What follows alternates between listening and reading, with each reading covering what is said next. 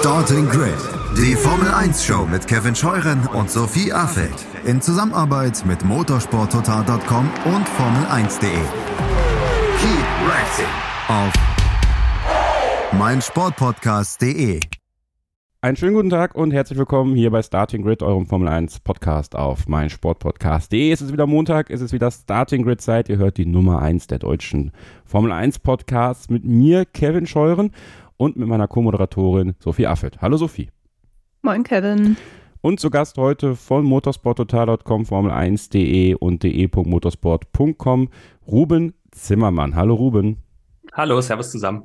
Und es lohnt sich tatsächlich heute, sich mal die Zeit zu nehmen. Es wird wieder nicht so ein langer Podcast, aber ein bisschen was ist ja letzte Woche dann doch passiert. Es wurden neue Autos vorgestellt, über die sprechen wir im zweiten Take. Und jetzt starten wir mit einer Meldung, die Mohammed Ben Sulayem betrifft. Der FIA-Präsident, der in den letzten Wochen und Monaten, muss man sagen, vielen Formel-1-Teams und Oberen so ein bisschen auf den Sack gegangen ist mit diversen Äußerungen in diverse Richtungen. Also da ging es ja zum Beispiel um den Andretti-Einstieg, dass er auch so ein bisschen gebohrt hat, dass die Formel 1 sich öffnet. Dann hat er sich dazu geäußert, äh, dass Saudi-Arabien, der Staatsfonds, einen 20 Milliarden Antrag gestellt hat für die Formel 1. Das hat ihm nicht gepasst.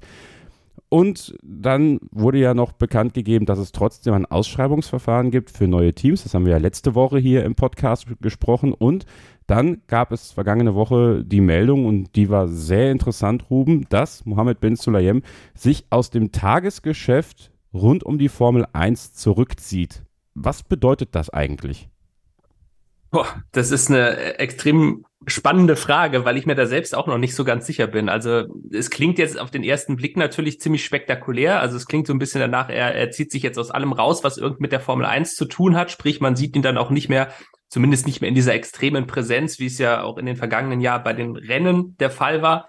Ähm, ich glaube, ganz so wird es jetzt nicht sein. Also er hat ja so eine kleine Hintertür auch offen gelassen. Ähm, ich weiß nicht mehr genau, wie es formuliert war, aber, aber die FIA hat ja damals auch ähm, entsprechendes Statement dazu rausgegeben, wo man eben auch gesagt hat, er bleibt natürlich verantwortlich für die Formel 1, ähm, aber er möchte jetzt halt nicht mehr so im Rampenlicht stehen. Also vor allem auch für die Teams. Ähm, die Teams sollen sich jetzt mit allem, was irgendwie mit der FIA zusammenhängt, nicht mehr an ihn direkt wenden, sondern eben an Nicolas Tombazis, der jetzt diese ähm, Funktion oder sich um das Tagesgeschäft kümmern soll.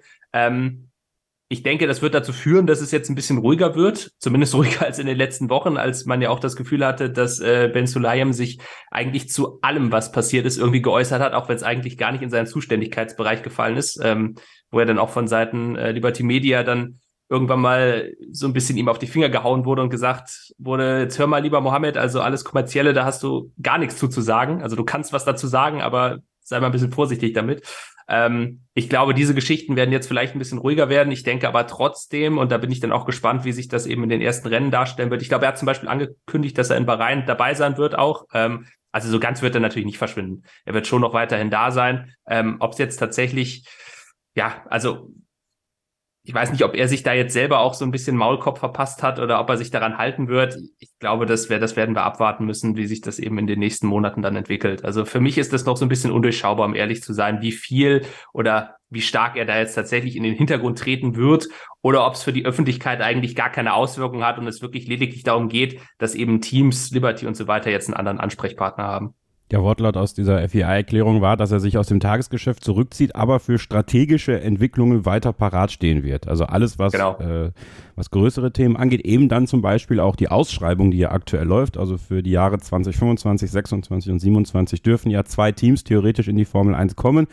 Also da wird er definitiv noch mitarbeiten. Es ist halt schon irgendwie interessant, Sophie. In dieser Erklärung steht ja auch, dass es eine lange geplante Aktion war. Dass ähm, das wohl auch schon zum Antritt von Ben Sulayem geplant war, dass er sich nach einer ersten Einarbeitungszeit, nach, ja, nach dieser sehr intensiven Zeit dann eh ein Stück zurückziehen würde und Nicolas Tombazis das übernimmt.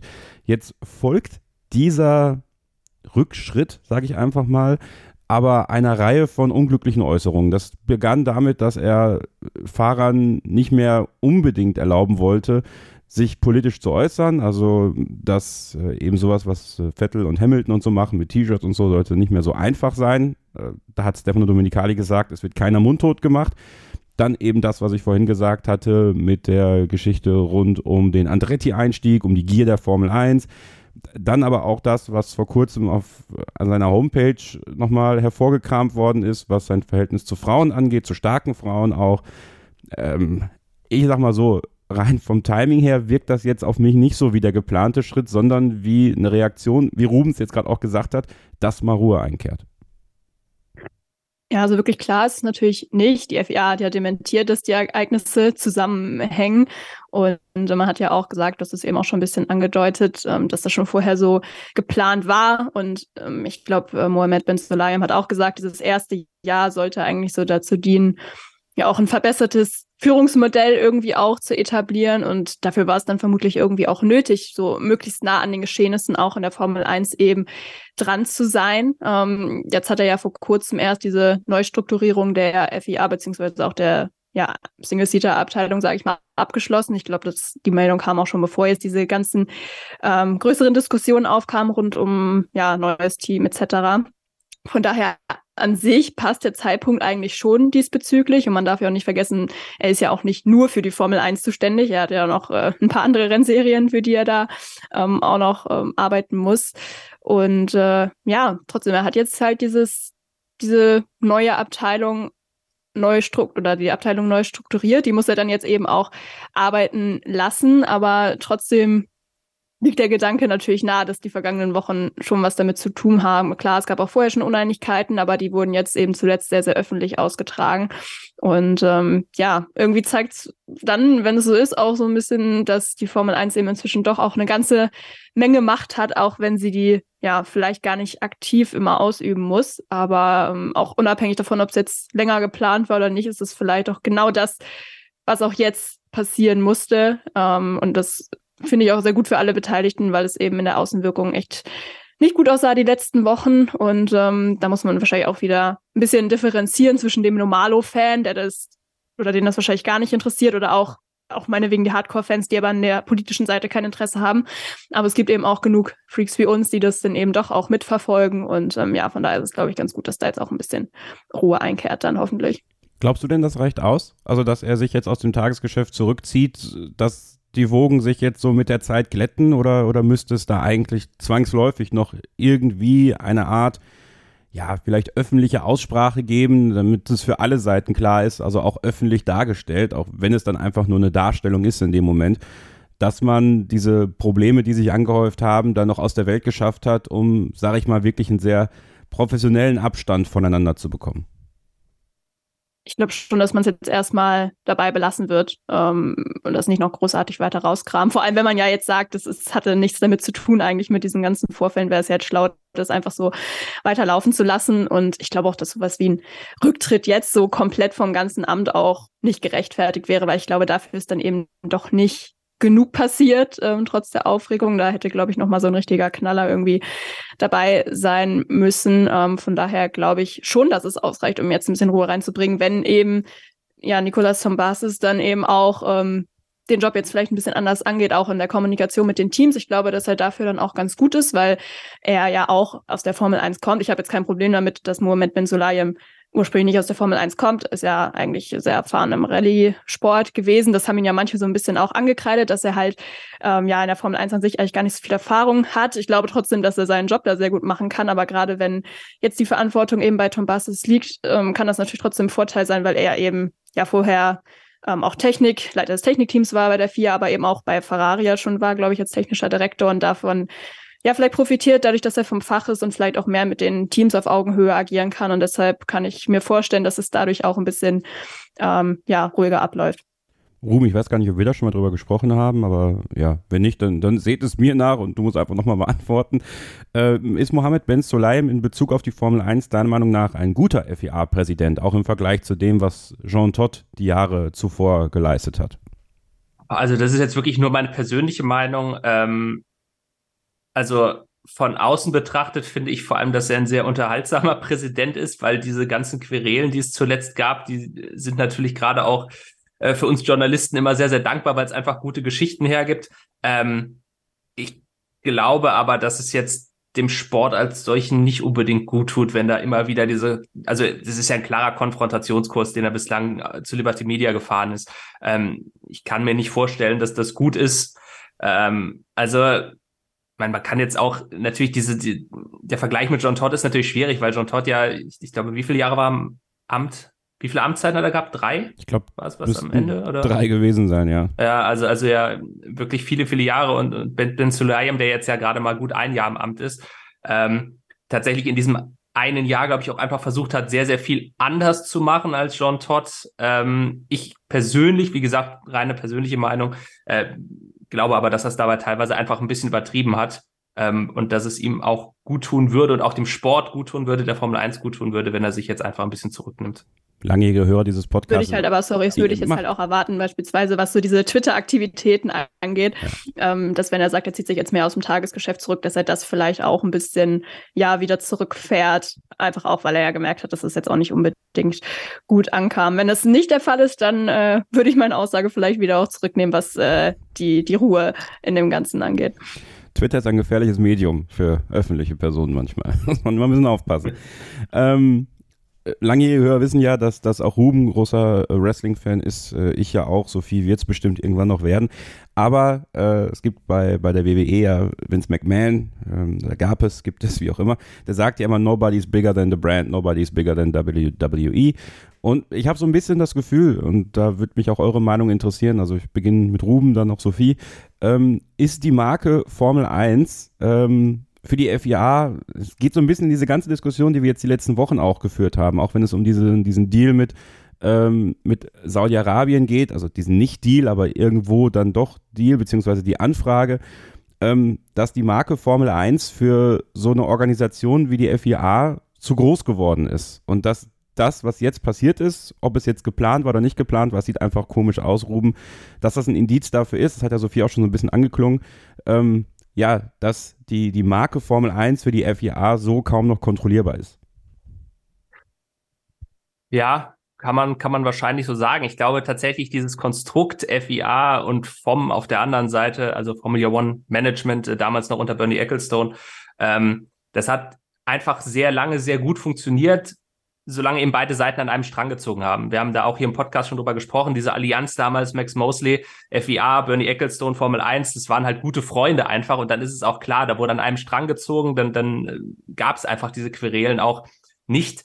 Ähm, mit John Todd hat das, glaube ich, auch relativ gut funktioniert. John Todd und Liberty Media haben auch sehr, sehr gut zusammengearbeitet und jetzt haben wir eben zum ersten Mal diese Konstellation, ähm, ja, wo es dann vielleicht auch so ein bisschen in diese Abteilung Machtspielchen reingeht, weil, weil er eben Ben Sulayem auch immer wieder versucht hat, ähm, zu zeigen, dass eben die Formel 1 nicht nur Liberty Media gehört. Er hat ja auch immer wieder betont, nein, die Formel 1 findet halt immer noch unter dem Dach der FIA statt, auch wenn Liberty Media eben für die kommerzielle Vermarktung zuständig ist. Eigentlich ist es eine FIA-Rennserie.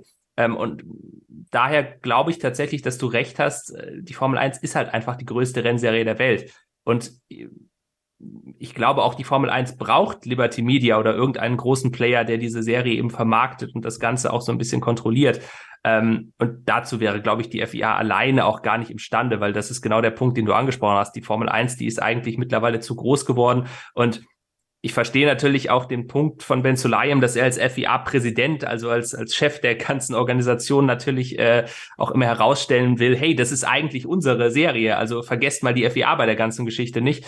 Ähm, aber ja, also ich würde ich würde dir dazu stimmen, die Formel 1 ist eigentlich für die FIA wahrscheinlich mittlerweile, oder nicht wahrscheinlich, sondern ich glaube, sie wäre eine Nummer zu groß. Also ohne Liberty Media würde dieses ganze Konstrukt nicht funktionieren. Wenn die FIA jetzt sagen würde, so, wir machen jetzt alles wieder alleine, nee, also kann ich mir nicht vorstellen. Ich finde es bei dir, Sophie, immer noch irgendwie total faszinierend, dass man dir diese Frage stellen kann und du bist ja im Grunde genommen dabei, seitdem die Marke Formel 1 so groß geworden ist. Ja? Also wenn man bedenkt, dass du durch Drive to Survive dazugekommen bist, genau das hat ja im Grunde genommen diesen Katalysatoreffekt gehabt für die Formel 1. Deswegen, also wie, wie empfindest du das Machtverhältnis der, der Marke Formel 1, der Serie und der, der FIA?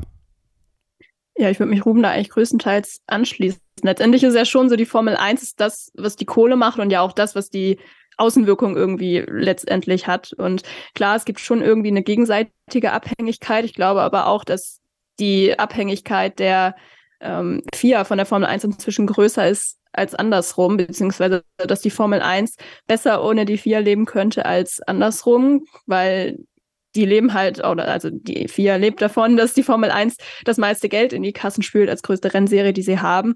Anders, oder andersrum gesehen, die Formel 1, die, ja gut, wenn die sich jetzt irgendwie lösen würden, eigene, eine eigenständige Rennserie irgendwie machen würden, dann äh, gut, könnte man sich wahrscheinlich mal Weltmeister nennen oder irgendwie sowas. Wir hatten da auch vor ein paar Wochen, glaube ich, schon mal eine kleine Diskussion in unserer Telegram-Gruppe drüber, der natürlich auch jederzeit gerne beitreten könnt, ähm, by the way. Genau, aber ähm, an sich glaube ich auch, dass äh, ja die FIA eben doch eine gewisse, äh, ne, die Formel 1, sorry, eine gewisse Machtposition inzwischen hat. Und ähm, ja, sieht es eigentlich wie Ruhm. Ich finde, Ruhm hat eigentlich die wichtigsten Punkte dann auch, auch schon genannt. Aber man hat auch den Eindruck, dass es eigentlich dann eher noch weiter wächst, so wie es aktuell dann aussieht mit dem Hype auch um, um die Formel 1 als Serie. Lasst uns gerne eure Meinung zukommen. Ja? Sophie hat es gerade angesprochen, die Telegram-Gruppe, die ist geöffnet, Starting Grid Fans. Unsere Facebook-Gruppe ist nach wie vor offen, Starting Grid F1 Fans. Ihr könnt auch mit uns in Kontakt treten, über Twitter zum Beispiel. Sophie, Sophie findet ihr unter Sophie Affelt, Ruben Zimmermann unter RubyWestside und mich unter Kevin-Scheuren. Bei Instagram bin ich auch wieder Kevin-Scheuren. Sophie findet ihr bei Instagram. Ruben findet ihr auch bei Facebook. Äh, also Ihr könnt uns überall finden und kontaktieren und dann diskutieren wir gerne über dieses Thema. Es war eine kurze Pause und dann sprechen wir über die drei Autos, die vorgestellt worden sind, wovon nur eins eigentlich wirklich ein neues Auto war. Bleibt also dran. Hier bei Starting Grid, dem Formel 1 Podcast auf meinsportpodcast.de. C43, AT04 und FW45. Das sind die drei Kennnamen für drei Autos, die vorgestellt worden sind in der letzten Woche. Die Formel 1 Saison 2023, sie rückt immer näher. Auch hier bei Starting Grid, dem Formel 1 Podcast auf meinsportpodcast.de freuen wir uns natürlich riesig darauf, dass es bald wieder losgeht. Und die Autopräsentationen sind im vollen Gang. In dieser Woche gibt es auch noch weitere. Wer, wann, wie und wo, das erfahrt ihr am Ende dieses Takes. Aber diese drei Autos, die vorgestellt worden sind, von dem ja nur eins eigentlich wirklich echt neu war, muss man ja sagen, sehr interessant, äh, Sophie, dass Alfa Romeo mit dem C43 den ersten echten Formel 1 Renner 2023 vorgestellt hat, obwohl beim, beim Shakedown in Barcelona dann schon wieder was anders war, nämlich der Unterboden. Der sah total irre aus auf diesen Bildern, die sie präsentiert haben, aber gar nicht mehr so sehr in echt. Naja gut, das ist ja an sich jetzt nicht unbedingt was Neues, ne, dass wir da erstmal was anderes sehen, wobei man ja selbst bei der Präsentation schon mehr gesehen hat als bei ja, vielen anderen, aber ähm, das war jetzt nicht auszuschließen, gerade beim Unterboden, der ja dieses Jahr durch die neuen Regeln noch sehr entscheidend ist, dass man da nicht gleich alle Karten wieder auf den Tisch legt. An sich jetzt keine große Überraschung. Trotzdem muss ich auch sagen, ich habe mich sehr gefreut, dass man das immerhin erkennen konnte, jetzt auch bei den Bildern ähm, vom Shakedown, vom, Filter, vom Filmtag, weil wenn wir das jetzt beispielsweise mal vergleichen mit Red Bull, die ja dann auch so einen, also keinen spontanen, aber unangekündigten äh, Shakedown dann noch gemacht haben. In Silverstone war ja, meine ich, wo man ja eigentlich quasi gar nichts gesehen hat, dann äh, finde ich so aus Fansicht hat Alfa Romeo da trotzdem schon einen ganz guten Job gemacht sowieso muss man sagen, finde ich die Präsentation, die Alfa Romeo gemacht hat, Ruben, äh, sehr angenehm. Also es war auch klar auf den Punkt, da war jetzt nicht über Red Bull noch eine große PR-Show für sich. Andreas Seidel saß im Publikum inmitten der, ich glaube, es waren irgendwelche Mitglieder von irgendeinem Fanclub oder sowas, die dort eingeladen worden sind und äh, Aluni Bravi hat auch, äh, wie ich finde, gezeigt, dass er als Teamrepräsentant, glaube ich, eine ganz gute Figur abgeben kann. Die beiden Fahrer sind zufrieden mit dem Auto. Ich war auch sehr zufrieden mit dem Auto. Also ich finde dieses Schwarz-Rot, äh, auch wenn natürlich viele sagen, okay, es könnte auf der Strecke mit Ferrari-Verwechslungsgefahr geben, ich finde es sehr schick. Ja, also schick ist das Auto auf jeden Fall. Zum Lounge kann ich auch sagen, ich fand ihn auch äh, jedenfalls einen der besseren in diesem Jahr. Ähm, aber es gab so ein, zwei Sachen, die ein bisschen, die ein bisschen witzig waren. Also einmal, wie du schon angesprochen hast, Andreas Seidel im Publikum, das fand ich total strange irgendwie, dass er sich das, also dass er ja auch aktiv eingeblendet wurde, aber halt nichts gesagt hat. Das fand ich super komisch. Also das ist so, als würde Zach Brown bei McLaren halt im Publikum sitzen. Das kann man sich auch nicht vorstellen. Also das fand ich sehr weird. Äh, und vor allem ja bei, bei, der, ähm, bei der ganzen Geschichte, dass sie ja das eigene Auto gespoilert haben. Dass sie ja äh, während der Interviews äh, im Hintergrund schon auf diesem auf dieser großen äh, Anzeigefläche schon kleine Bilder vom Auto zu sehen waren. Ja, das, äh, also das war das war auch ein bisschen bitter. Äh, ich weiß auch nicht, wer dafür verantwortlich war. Äh, wahrscheinlich um um den äh, WWE-Vergleich nochmal zu ziehen. Da hätte hätte man dann schnell gesagt, you're fired nach der ganzen Geschichte. Ähm, nee, aber das das war ganz witzig. Ansonsten haben sie es aber tatsächlich gut gemacht, dass man eben vor allem auch uns Journalisten dann die Möglichkeit gegeben hat, hinten raus nochmal Fragen zu stellen, dass es eben nicht nur eine Stunde lang, äh, wie es bei Red Bull ja der Fall war, reines äh, PR-Gequatsche war, sondern dass man ein bisschen nachhaken konnte auch nochmal. Das hat mir auch sehr gut gefallen, äh, auch wenn man fairerweise sagen muss, dass man äh, seine Fragen vorher einreichen musste. Also, äh, naja, ähm, auch eine andere Geschichte, aber zumindest waren Journalisten äh, eingeladen, Fragen zu stellen. Ähm, ja, und ansonsten natürlich die Geschichte mit dem Unterboden, das, ja, das war auf den Bildern aber schon vermutbar, dass man mit diesem Unterboden nicht dann tatsächlich fahren würde, sondern dass das eben ganz bewusst ein Täuschungsmanöver war, weil der Unterboden ja einfach schon seit Jahren der Bereich ist, in dem die Teams immer relativ wenig zeigen, weil weil es einfach so entscheidend ist für die Performance. Äh, Mercedes hat das ja auch mal gemacht. Ähm, ich glaube, das war 2021, als es ja auch diese großen Regeländerungen, also groß in Anführungszeichen, die Autos sind ja eigentlich gleich geblieben, zum Vorjahr, nur halt am Unterboden wurde was geändert. Und dann hatten sie bei Mercedes damals auch zwar das neue Auto gezeigt, aber den Unterboden noch nicht. Da hatten sie, glaube ich, dann einfach nur irgendein, ja, irgendeine Standardplatte. Ähm, also dieser Bereich, das ist ja nichts Neues, dass da nichts gezeigt wird. Und genauso auch übrigens bei Red Bull. Ähm, äh, ich glaube, das war in den Vorjahren auch schon immer so, dass das die das Team sind, das eigentlich somit das größte Geheimnis um das Auto macht und dass man da eben auch wirklich vom vom Shakedown dann dieses eine kleine Video zeigt, wo als Stecknadel groß dann der RB19 zu sehen ist. Ähm, mal schauen. Also es wird schon seinen Grund haben. Ich meine, Geheimniskrämerei gehört in der Formel 1 dazu. Ähm, aber spätestens dann beim Bahrain-Test werden wir sehen, ob es vielleicht auch einen konkreten Grund gibt, warum eben gerade Red Bull wieder so ein Geheimnis macht dieses Jahr noch zwei tolle Momente vom Alfa Romeo Lounge, die Frisur von Valtteri Bottas. Ich hoffe einfach, dass diese Frisur auch den Weg ins Formel 1 Intro schafft. Dann haben wir nämlich ein ganzes Jahr was davon, egal was passiert über das Jahr verteilt. Und äh, der Helm von Joe Guan Ju. Es ist jetzt eine Mischung aus Lewis Hamilton und Lewis Hamilton, muss man sagen. Also das Purple und das Gelb. So, man hat einfach beides zusammengemischt. Trotzdem ein ganz schicker Helm, den der Chinese jetzt fährt dieses Jahr. Und Bottas hat sich auch wieder einen neuen Helm machen lassen von Tiffany. Und ja, also Alfa Romeo geht voran mit einem echten Auto. Dann kommen wir zu den beiden Teams, die ja auch ein Auto vorgestellt haben, aber da kann man sicher sein, das war jetzt noch nicht äh, das echte Auto. Beginnen wir doch mal bei Williams. Und da kann man, glaube ich, festhalten, man hat eine Corporate Identity gefunden. Dieses Blau, dieses blau gehaltene. viele Fans da draußen haben gedacht, mein Gott, Gulf kommt als Sponsor oder Golf kommt als Sponsor dazu und da wird es jetzt so ein geiles Golf-Auto geben oder so. Nee, also dieses Blau, das ist Williams. Williams will sich jetzt auch eine Identität verpassen und ich glaube, das ist auch gar nicht verkehrt, weil Sophie, ich finde diese Lackierung, die Williams hat, tatsächlich auch sehr schick. Ich finde jetzt sogar fast, dass dieses bunte Golf-Logo darauf nicht wirklich wirkt. Äh, man hätte das vielleicht einfach in weiß halten sollen, aber das wollte man sicher auch nicht. Ja, also an sich finde ich es eigentlich auch ganz gut. Ich glaube, was man ja geändert hat, ist, dass es jetzt eine matte Lackierung ist, meine ich. Ne? Also letztes Jahr war es ja noch äh, Hochglanz sozusagen. Ähm, ja, ansonsten, ich hatte mir schon ein bisschen mehr erhofft, insofern, dass wir, glaube ich, auch äh, vor ein, zwei Wochen vielleicht auch oft drüber geredet haben, von wem wir denn so ein bisschen was erwarten. Williams ja schon immer zu den Teams gezählt hat, die ihre Lackierung öfter mal dann geändert haben in den letzten Jahren und jetzt musste man eben schon sehr genau hinsehen. Aber ist an sich ja auch okay. Ich meine, wir sehen es ja auch bei anderen Teams, Red Bull, Ferrari etc. Wenn die erstmal ihre Identität so gefunden haben, dann äh, ja, ist das ja auch gut und ja auch ein Zeichen für Langfristigkeit. Dann vielleicht hofft man zumindest ähm, aus Williams Sicht. Deshalb ähm, finde ich es eigentlich nicht so schlecht. Ähm, von Golf an sich hatte ich mir auch ein bisschen mehr erwartet vielleicht, aber der Deal an sich ist ja wohl auch gar nicht so groß, wie man das hätte erwarten können.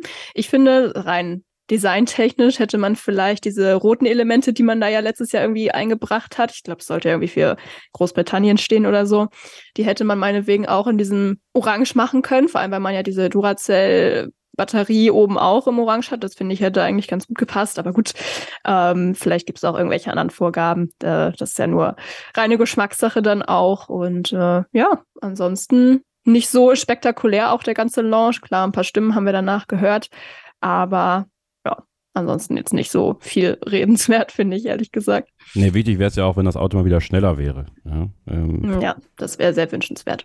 Fand es ganz interessant, Ruben, dass, äh, dass Alex Albon, also es wurde ja nie verlautbart, dass Alex Albon kein Teil der Red Bull Akademie mehr ist. Nur ein Helm hat es dann verraten. Er ist jetzt Teil der Aldi Academy. ich habe mir tatsächlich den Helm noch gar nicht so genau angeschaut, muss ich sagen. Ähm, ist das, also, also ist, ist da kein Red Bull-Logo mehr drauf nee. jetzt bei ihm, oder? Nee. Okay. Gibt kein, gibt kein Red Bull mehr für ihn. Okay. Nee, ich muss tatsächlich sagen, dieses ganze, ganze Thema Helme ähm, finde ich persönlich zwar sehr spannend, aber die fahren ja eh mittlerweile jedes, jedes Rennen anders. Ja, okay, das deswegen stimmt. Hab, deswegen habe ich so ein bisschen das Interesse dran verloren, weil, also, ich finde, ich finde, Helme waren früher wirklich, also, ich habe, ich konnte alle Designs auswendig, ja. Also so, so, so Ende der 90er noch die, die große Schuhmacher bei Ferrari-Zeit, da, da hast du jeden Helm sofort zuordnen können. Ähm, und jetzt bin ich mir halt wirklich bei vielen Fahrern gar nicht mehr sicher, was ist denn jetzt eigentlich das Standarddesign? Also klar, so ein paar stechen dann nochmal heraus, aber es gibt halt wirklich zu viele Fahrer eigentlich, die mittlerweile bei jedem Rennen was anderes haben. Ähm, deswegen, das ist, das ist so, ja, man würde sagen, das geht zu einem Ohr rein und am anderen wieder raus. Deswegen diese Helme, die vergesse ich dann recht schnell wieder. Aber es ist ein interessantes Detail tatsächlich. Deswegen, das war mir jetzt auch noch gar nicht aufgefallen. Ja. Da freuen wir ja schon auf Las Vegas, was Helme angeht. Wahrscheinlich oh. da bestimmt auch wieder ein Sonderdesign. Also da habe ich jetzt echt schon Mitleid mit allen Kommentatoren auch, die das dann auch irgendwie wieder zu ja, Ich finde ich find, ich find diese Helme an sich ja ganz cool, also nicht falsch verstehen, aber es geht halt doch einfach so ein Stück Identifikation auch verloren. Also ich finde, man kann das durchaus machen mit diesen Sonderhelmen, aber wenn ich dann halt irgendwie jetzt, gutes Beispiel Las Vegas, wenn ich dann jetzt irgendwie da 20 Helme mit irgendwie einem einarmigen Banditen drauf sehe, muss halt dann auch nicht sein, ne? Ich möchte mal LED-Lampen auf dem Helm haben. Das muss man irgendwann mal machen. Einfach mal so, so eine LED-Leiste oder sowas hinbringen. Für so ein Nachtrennen. Warum eigentlich nicht? Einfach mal machen. Wahrscheinlich, na, wahrscheinlich zu viel Gewicht. Ja, okay, das stimmt. Obwohl LED ist nicht so schwer, oder? Normalerweise, aber. Gut, aber wenn ich meine, wenn du, ne? Da sind wir ja auch wieder bei den Autos, wo sie überall den, äh, die Farbe mittlerweile abkratzen. Da, da kostet so eine LED wahrscheinlich schon äh, viel zu viel. So, äh, ein bisschen was kosten lassen kann sich jetzt auch Alpha Tauri, denn äh, man hat jetzt einen neuen Sponsor. Orlen ist von Alfa Romeo rübergegangen zu Alpha Tauri. Robert Kubica nicht, der ist nicht Testfahrer bei Alpha Tauri geworden. Normalerweise ist der im Orlen-Deal immer mit dabei gewesen, aber jetzt nicht mehr. Ähm, was es aber bedeutet ist, dass Orlen ein bisschen Rot mit aufs Auto bringt und der neue AT04 und äh, da würde mich gerne eure Meinung äh, zu interessieren. Ähm, ich bin ein großer Fan von der Alpha Tauri, vom Alpha Tauri Design generell. Ich finde das sehr clean, ich fand das auch immer sehr schick, dieses Blau und Weiß. Das hat man jetzt so ein bisschen pastelliger gemacht.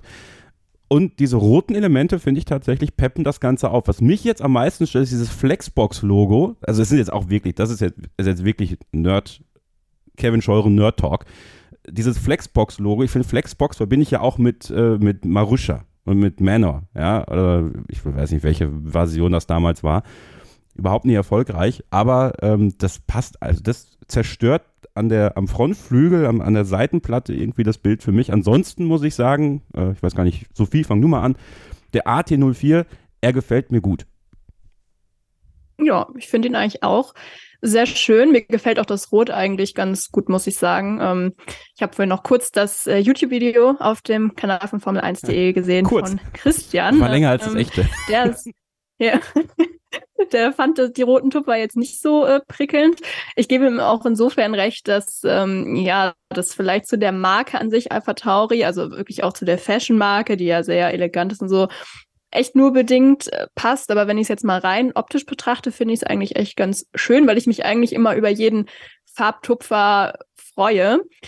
Was mein Problem so ein bisschen ist, ähm, das hätte ich eigentlich eben auch bei Williams noch sagen können, das finde ich bei Williams nämlich sehr, sehr gut. Die haben einfach eine andere Farbe mit diesem Blau. Das, das fällt einfach mehr auf.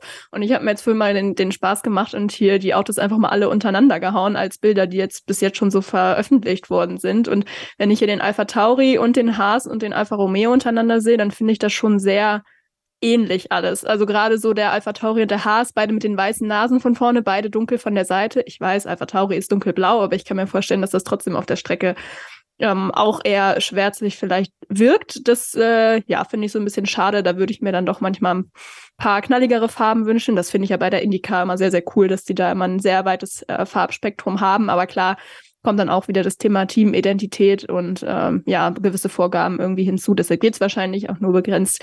Aber an sich, äh, muss ich sagen, finde ich den Alpha Tauri auch besser als letztes Jahr. Was für mich, glaube ich, auch in der Tat sogar für alle Autos bis jetzt gilt. Ja, auch da muss man, glaube ich, sagen, Ruben, dass natürlich die Marke dahinter auch ein Problem. Ja, weil Alpha Tauri jetzt selber ja auch eher für diese gedeckten Farben steht, also die Modemarke von Red Bull. Also wenn ihr euch das mal anschauen wollt, sehr teuer, ähm, aber mit Sicherheit für viele sehr schick. Ähm, ich finde es auch nicht super hässlich, aber es passt halt einfach zu dem, was sich diese Brand dann als Identität gegeben hat. Ähm, ja, erstmal vielleicht noch von dir der Eindruck, äh, dein, dein äußerlicher Eindruck vom, vom Alpha Tauri und ja, wie, wie Sophie es auch dann schon angedeutet hat, wie gefallen dir die Autos bislang generell? Jetzt einfach nur vom Look. Die echten Autos sehen wir ja wahrscheinlich eher in Bahrain beim Test. Also ich sehe es tatsächlich komplett anders jetzt im Fall bei Alpha Tauri, nämlich genau aus dem Grund, dass ja eigentlich diese Marke Alpha Tauri auch für relativ schlichten Stil steht. Und ich finde diese roten Elemente darauf absolut hässlich. Also da halte ich es mit Christian, der dazu ja auch was getwittert hat und äh, das, glaube ich, auch im Video nochmal erklärt hat, seine Meinung dazu. Ähm, ich sehe es genauso wie er. Also ich finde, das passt überhaupt nicht. Ich, ich meine, es ist, ich verstehe den Punkt, es das Auto sticht so deutlich mehr heraus. Es ist jetzt nicht mehr so eine, so eine komplett graue Maus, ähm, aber ich finde, es passt zu dieser, zu, zu, diesem Brand Alpha Tauri halt überhaupt nicht. Es sieht einfach aus, als hätte da jemand diese, diese hässlichen roten Aufkleber drauf gemacht. Ähm, ich meine, wir haben das echte Auto jetzt ja auch noch nicht gesehen. Es sind ja Renderings, beziehungsweise äh, es gibt halt eine relativ unscharfe Aufnahme dieses, äh, also dieses Autos, das ja gleichzeitig auf der Fashion Week vorgestellt wurde, das ist ja auch so ein Fall. Also ich meine, man macht diesen, diesen Launch um 23.30 Uhr, um es halt dann irgendwie auf der Fashion Week in New York machen zu können, was ich irgendwo noch verstehe. Aber von diesem Auftritt auf der Fashion Week siehst du halt gar nichts. Stattdessen veröffentlichen sie dann ein zwei Minuten langes Video. Also ich fand das komplett, komplett schwachsinnig, was sie da gemacht haben. Ähm, aber gut, ich arbeite nicht äh, in der PR-Abteilung von Alpha Tauri. Die werden sich schon was dabei gedacht haben. Ähm, ich, finde es jetzt auch für die Fans eher suboptimal, ich, weil, weil ich meine, wir können das ja auch auf unserer Website dann anhand der Zahlen nachverfolgen und es war einfach der, der Launch mit dem geringsten Interesse und das wird nicht unbedingt was mit Alpha Tauri zu tun haben, sondern eher damit, dass du das dann an einem Samstagabend um 23.30 Uhr machst. Gut.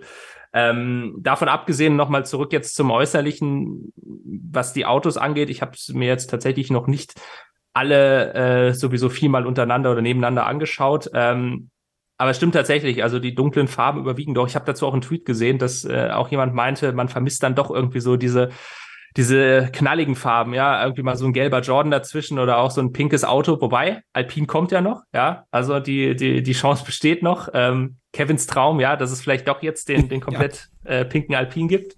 Die Hoffnung stirbt zuletzt. Ja. Ähm, Wäre tatsächlich so ein kleiner Farbtupfer nochmal, weil es stimmt schon, die, die Autos sind relativ dunkel, aber jetzt kommt halt auch Mercedes noch. Ähm, ich glaube nicht, dass sie zum Schwarz zurückgehen werden. Ich denke, wir werden wieder einen Silberpfeil sehen. Ähm, da gibt's ja dann am Mittwoch den Launch. Ähm, ja, also ich finde die Autos an sich jetzt auch alle nicht, nicht hässlich, wenn ich jetzt sagen müsste, welches mir am besten gefällt. Ich finde zum Beispiel den Williams eigentlich auch ganz schick. Mhm. Ähm, nur was mich da stört, ist, dass, dass es mir eigentlich zu wenig Veränderungen gibt im Vergleich zum Vorjahr. Also das Auto sieht fast gleich aus. Das ist, da, da hätte ich mir vielleicht noch ein bisschen mehr Kreativität gewünscht.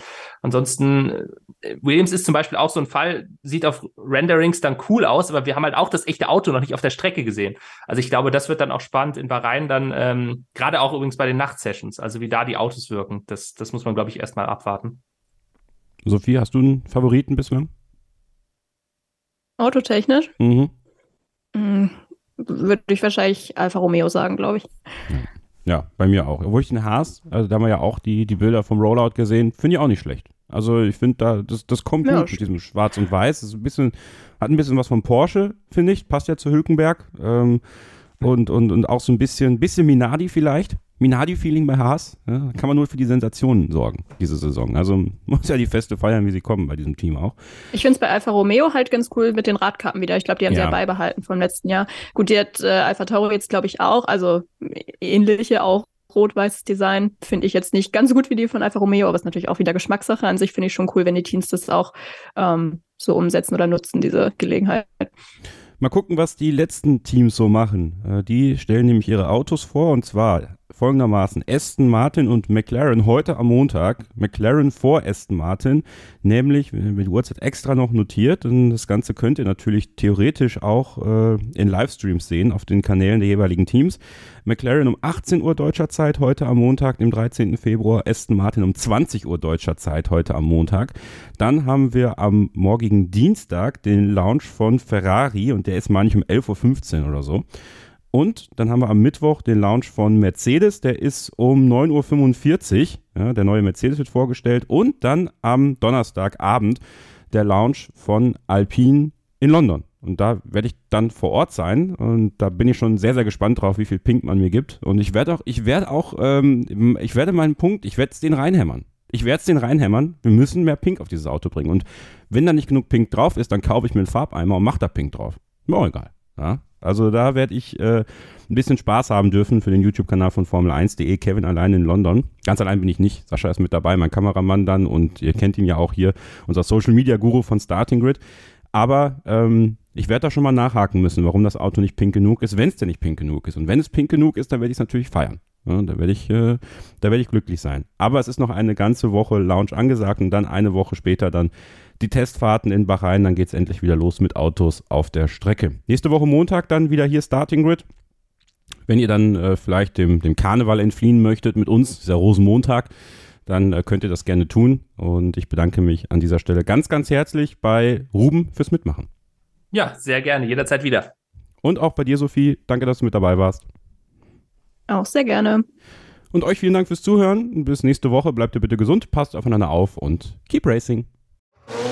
Starting Grid, die Formel 1 Show mit Kevin Scheuren und Sophie Affeld in Zusammenarbeit mit motorsporttotal.com und Formel1.de. Keep racing auf meinsportpodcast.de.